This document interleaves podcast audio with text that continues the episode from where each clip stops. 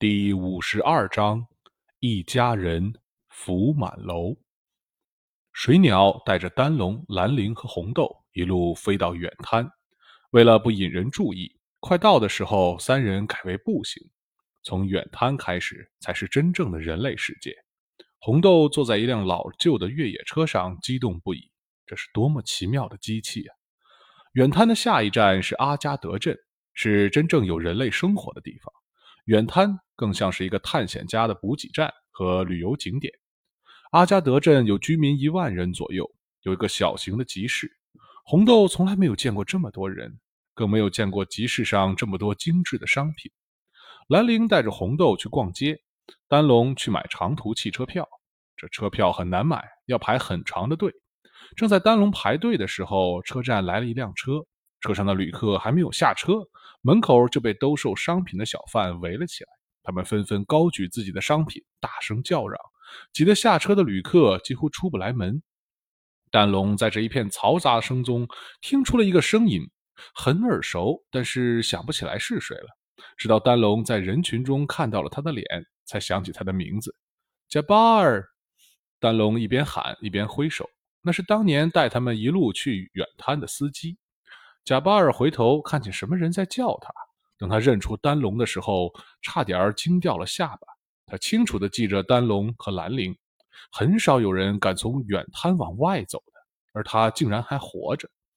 那车人散了，没人买贾巴尔的香烟，他并不在意，好奇地走到了买票的队伍旁边，和丹龙攀谈起来。“你不开车了吗？怎么开始卖烟了？”丹龙问。“来一包吗？”“呃，我不会抽烟。”哎，我老婆病了，我把车卖了给他治病。那治好了吗？治好了，不过现在生意不好做，我还在攒钱买车。丹龙这才注意到贾巴尔的衣服有些破烂。病治好了最重要。不瞒你说，我的病也是刚刚治好不久。丹龙说道：“你去远滩外面是去治病的？没错。哎，你买车钱够不够？我借给你吧。”丹龙说着，掏出了一叠纸币，留了一点买车票的钱，其他全塞给了贾巴尔。贾巴尔愣在那里，不敢相信这个排队买长途汽车票的人会这么有钱。丹龙突然想到：“哎，车这种东西应该挺贵的吧？我这点钱可能不够。”他又从口袋里掏出了一枚工匠宝藏里拿的金币，递给了贾巴尔。起源城的金币和人类世界普遍使用的纽扣大小的金币不同。这金币有手掌大小，而且厚得多。贾巴尔拿在手里，立刻感到了分量。他不敢相信这是真的，用牙轻轻在金币上咬了一个牙印儿。贾巴尔倒吸一口凉气，迅速把钱和金币放入怀中，心跳快到说不出话来。他就这么呆呆地看着丹龙，不知道要说些什么好。这些应该够买车了吧？丹龙问。够够够了。你有什么吩咐？贾巴尔觉得这笔钱买命都够了，丹龙不知会让他做什么。吩咐，呃，替我和你家人问好吧。丹龙说：“一定。”贾巴尔匆匆和丹龙告别，捂着胸口的巨款，快速而警觉地穿过街道，好像穿越危险的丛林。丹龙买到车票后，和兰陵、红豆又踏上了旅程。二十多个小时的长途汽车，一点也不无聊。红豆看什么都新鲜。他的精力旺盛，一路上问东问西，什么都好奇。丹龙在车上教他唱儿歌，那是丹龙成年后才从儿童电视节目里学的。他没有正常的童年，这一点比红豆更甚。二人一路唱着儿歌，真像两兄妹。兰陵一开始觉得他们的歌好幼稚，一会儿却也被这两个幼稚鬼感染，加入了进来。车上的许多人都瞟了一眼这三个神经病，倒也没人抱怨。这长途大巴非常老旧，开起来特别的吵。三个人的歌声被淹没在了噪声里。终于到了哈雷洛克，这是一个中型城市，有电，有飞机场，还有手机信号，可以联系朋友们了。丹龙首先给托图打了电话，竟然没人接。丹龙看了一下时钟，莫里那边应该是早上，看来托图还在睡懒觉。他又打给了林雨。这回先和甄姐聊了半天，才转到林雨那里。嗯，治好了，太棒了！林林雨说道：“我就知道没有他搞不定的。他凶不凶？嗯，平时还好，凶起来比你可怕。他们说的是法夫纳。哈哈哈哈！林雨放声大笑。兰陵也在线上和林雨聊了一会儿。林雨最后说，几个高级督察都去办案了，只有小珍在。等人凑齐了，他会打电话找丹龙回来聚一聚。林雨刚要挂电话的时候，丹龙突然想起来，说到了在远滩的沙漠见到了莫妮卡的事。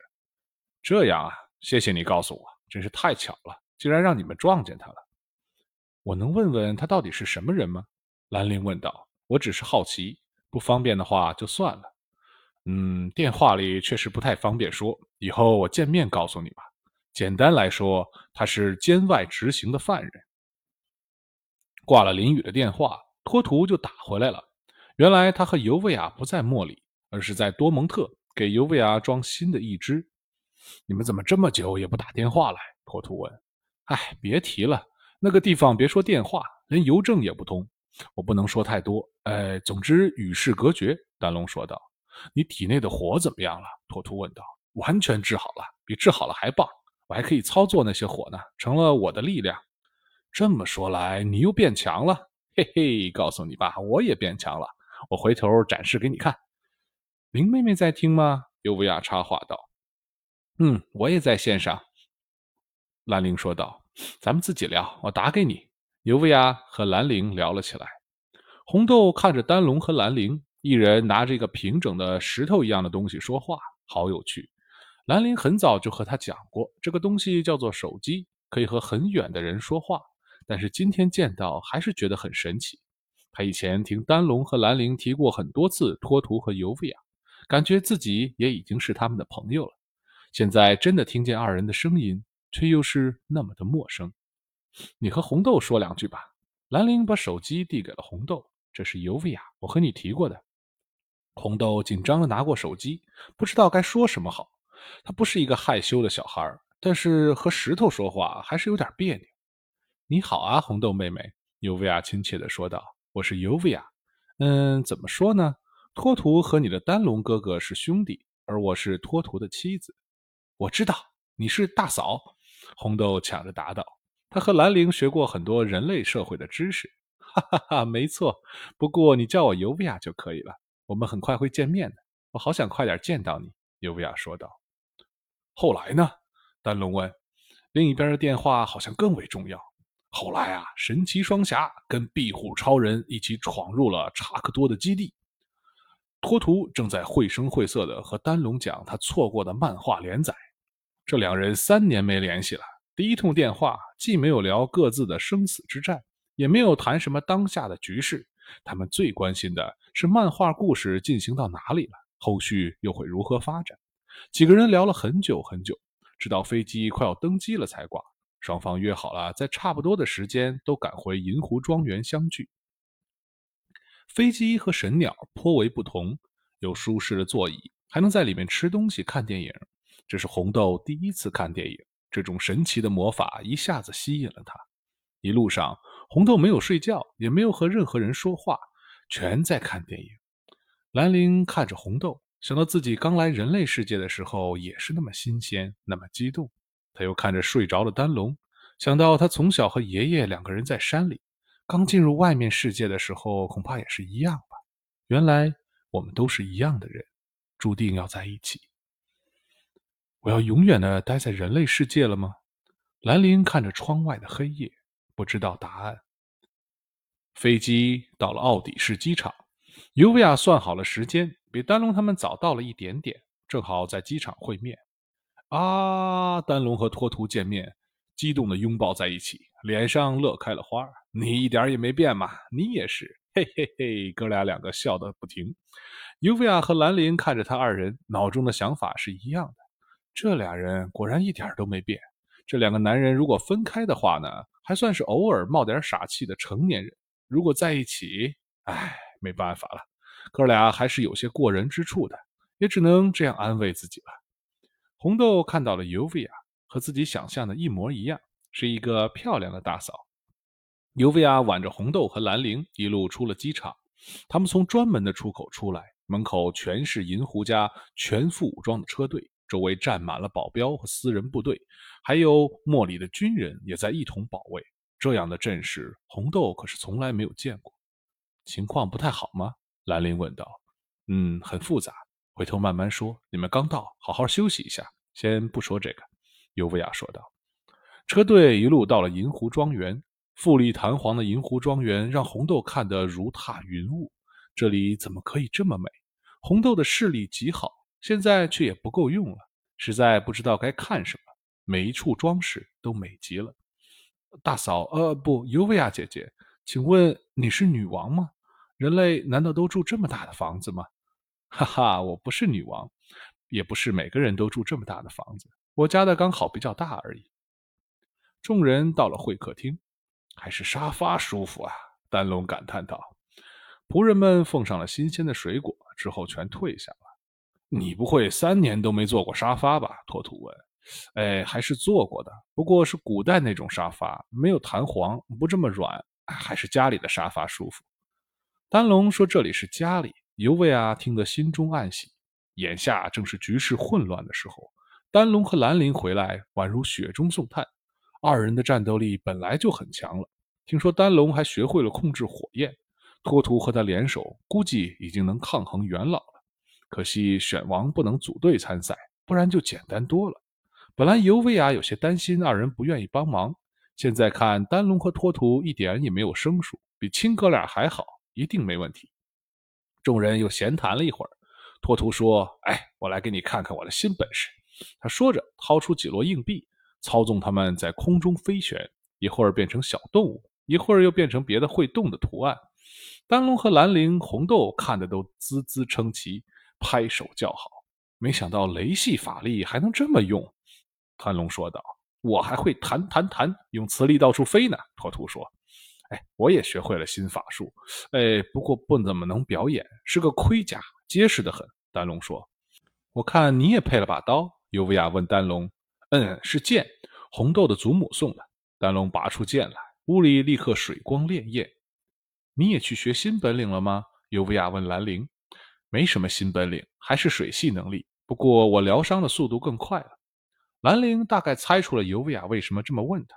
他很喜欢尤维亚，但是不想参与黑道的事。对了，丹龙突然想起了什么。嘿嘿，他一边笑，一边从口袋里掏出了高高一摞金币。我寻到宝藏啦！丹龙说道。哦，托图激动的像个小孩子。银狐家天文数字的财富，他从未看在眼里。但桌上这一摞金币却让托图两眼放光。快说说，快说说，怎么找到的？有没有机关和密道？哎，对了，有僵尸吗？托图问。没有僵尸，但是有极为复杂的机关和密道。丹龙压低了声音：“这是个大秘密，回头告诉你。”众人吃了午饭后，尤维亚提议去看看他的新本事。他刚从杜平那里换上了新的一支，还没有来得及测试电磁手枪的性能。实验场早就准备好了，枪也准备好了，那是只有尤维亚才能用的血雨。在实验场上，丹龙一家认识了胡文志，他在现他现在常住在银湖庄园，成了正式的员工。实验场的测试标靶是一堵混凝土墙壁和一辆报废的装甲车。尤维亚拿起枪，熟练的瞄准，砰砰砰！混凝土墙被击出几个大坑。胡文志对枪的性能已经很了解，他更关心的是散热问题。一个屏幕上显示了红外摄像机捕捉的热能分布，没有超出设计预期。嗯，非常好。尤维亚和呃胡文志和尤维亚报告说。尤维亚转而对准了装甲车，他连续射击，很快把装甲车打得千疮百孔。因为冲击力过大，车身剧烈晃动，几乎被翻转过来。四十发打完，尤维亚的右臂微微发红，表面有热气散出。尤维亚把枪放回了枪架上，慢慢走向了装甲车。他冲着装甲车猛力挥拳，哐的一声。本来就已经被打得满身弹孔的装甲车，被尤维亚一拳打出了个大洞。哇，真棒！是杜平造的新型号吗？丹龙问。是的，是胡博士和杜平联合研制的。我们现在有最优秀的科学家。尤维亚得意地说。呃，什么是科学家？红豆问兰陵。有特别知识的人，可以创造出类似魔法的效果，但又不是魔法。兰陵向他解释道。晚上，尤维亚本来准备好了，准备了各自的客房，结果丹龙和托图不想睡，要彻夜长谈，就在客厅吃零食聊天而尤维娅也很想和兰陵、红豆聊天，三人便一起住在了主卧室。丹龙把自己一路上的经历，凡是不用保密的部分，全和托图说了。托图则把丹龙错过的漫画全讲给了他。当聊到托图电磁能力的时候，托图给他讲了原理。他听说丹龙也会一点一点雷系，希望能帮助他提高。结果丹龙发现托图讲的原理完全不符合魔法城关于雷系的理论。如此说来，只有两种可能：要么是魔法城的理论错了，要么是托图会的其实不是雷系。这两种可能都不太说得通。不管怎么说，可以用雷系使用磁力，真是一大创举。魔法城的藏书里从来没人提过。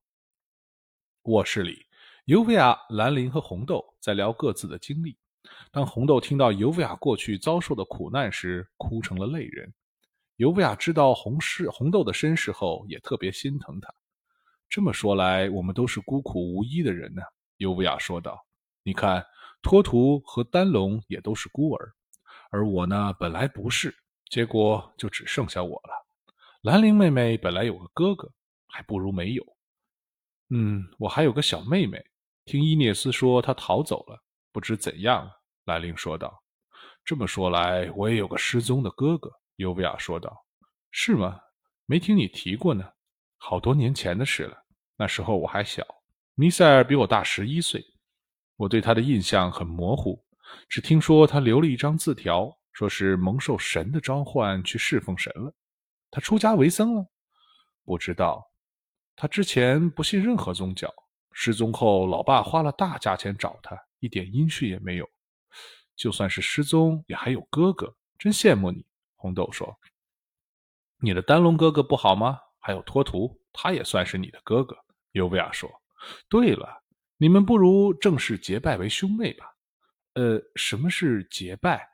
兰陵和红豆一起问道。兰陵也是第一次听说这回事儿。啊，那是古代人的一种仪式，没有血缘关系的，但是非常亲密的人，可以结成兄弟或者姐妹。男的之间叫结义，女的之间叫金兰。我手下有些帮派还保持着这种古老的传统。尤维亚解释道：“真的吗？我可以和丹龙哥哥还有托托哥哥真的成为兄妹？”红豆激动地说：“真的，明天可以问问他们，他们一定愿意。”尤维亚说道。红豆哪里等得了明天？他一跃下床，赤着脚，穿着睡衣就奔去了客厅。结义，对呀，我在书上看过的，古代很流行。丹龙说道：“嗯，我也想起来了，好多书上都有。要摆香案、烧黄纸，还要杀只鸡。”托图说道。尤菲亚第二天就找来了手下懂得结拜仪式的人，托图、丹龙、红豆三个孤儿，欢天喜地的结拜了，举行了结拜仪式。因为是银狐家办事，是给银狐家办事。结拜仪式的主持人把流程设计的格外隆重而又繁琐。仪式进行了整整一个上午。托图年龄最大，是大哥；丹龙是二哥；红豆自然是小妹。三人跟着主持人说了一大套誓言。进行仪式的时候，尤维亚和兰陵在旁边看着。丹龙还没和你求婚吗？尤维亚问道。求了，哈哈，你不答应吗？再考验他一段时间吧。兰陵一边说，一边想起了在魔法城和丹龙秘密结婚，心中一阵暖意。他看着人类有趣的结拜仪式，在想：进行这种仪式，就真的成了兄弟姐妹吗？背后的原理是什么呢？看起来没有任何强制性的魔力在背后，这些誓言又有什么用呢？兰陵看着仪式的进行，发现自己始终还是一个精灵，人类世界的某些东西。自己永远也无法理解。我们是兄妹啦！三个年龄、三个心理年龄差不多的孩子一起大喊着走向尤维亚和兰陵。红豆骑在了托图的脖颈上，至此又多了一个哥哥。感觉怎么样？尤维亚问红豆。好极了，红豆笑着说：“呃呃，酒很难喝。”哈哈哈哈！众人都笑了。午饭时间，众人边吃边聊。尤维亚说到：“下午要带红豆去选些衣服，还有布置房间用的家具。”不必这么麻烦吧？我们不会住太久。我打算回去把餐馆再开起来。”丹龙说道。尤维亚最不愿意听到的就是这个。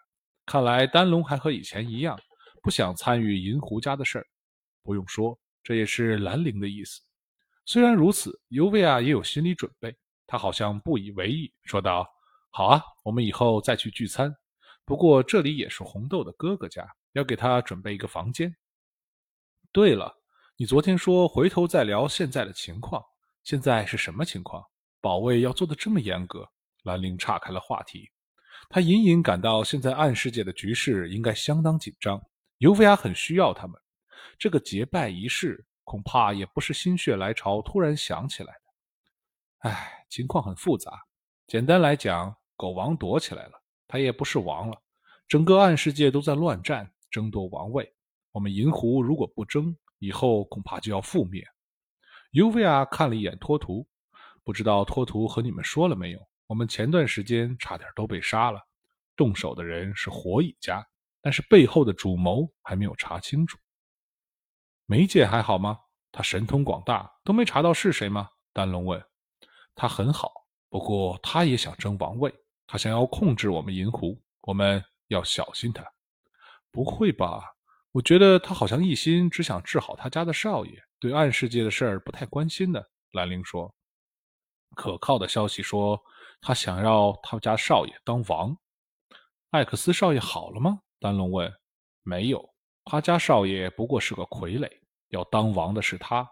他当初帮助我们，就是要一步步登上王位。尤维亚解释道。原来是这样。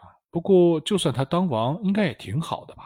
我们也算是熟人了，一起追杀狗王更容易。丹龙说。暗世界的事儿没这么简单。他要是当了王，第一件事就是对付我们，狗王对他的威胁反倒会排在后面。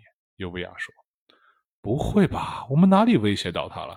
我还觉得我们算他朋友了呢。”丹龙说：“暗世界就是这么残酷，你的存在本身就是威胁，你的强大就是挑衅，而成为敌人不需要仇恨。”唉，我真是不能理解，既然这样，为什么一定要在暗世界呢？找狗王复仇，我们几个就可以，你说呢？丹龙看向托图，托图好生为难。虽然他也是去过地狱走一遭的人，但是依然不喜欢暗世界的生存方式。丹龙问的问题，他也问过尤维亚，结果只会是冷战几天。认错的人总是他。等找到狗王再说吧，到时候我们一定参战。兰陵看出了托图的为难，替他解了围，同时向尤维亚表明了态度。他和丹龙只会参与对狗王的复仇，别的不管。是啊，先找到狗王再说。我估计他就是暗算我们的主谋。尤维亚接下了话，他明白了丹龙和兰陵的意思，虽然很失望，但这两个毕竟是自己人，不能把关系闹僵。话题就此接过。福满楼又重新开业了，开业的资金来自丹龙带回来的金币。兰陵拿了一枚去银行兑换。结果发现这不是普通的金币，银行的专家果断辞职，代理了这米这枚金币的拍卖权。原来这种金币非常稀有，其文物价值和艺术价值远远超过了黄金的价值。兰陵拜托甄姐查了资料，这种金币被认为是远古种族哥布林的内部流通货币，现在存世只有四枚。这种古金币也曾被认为是背叛者的奖金。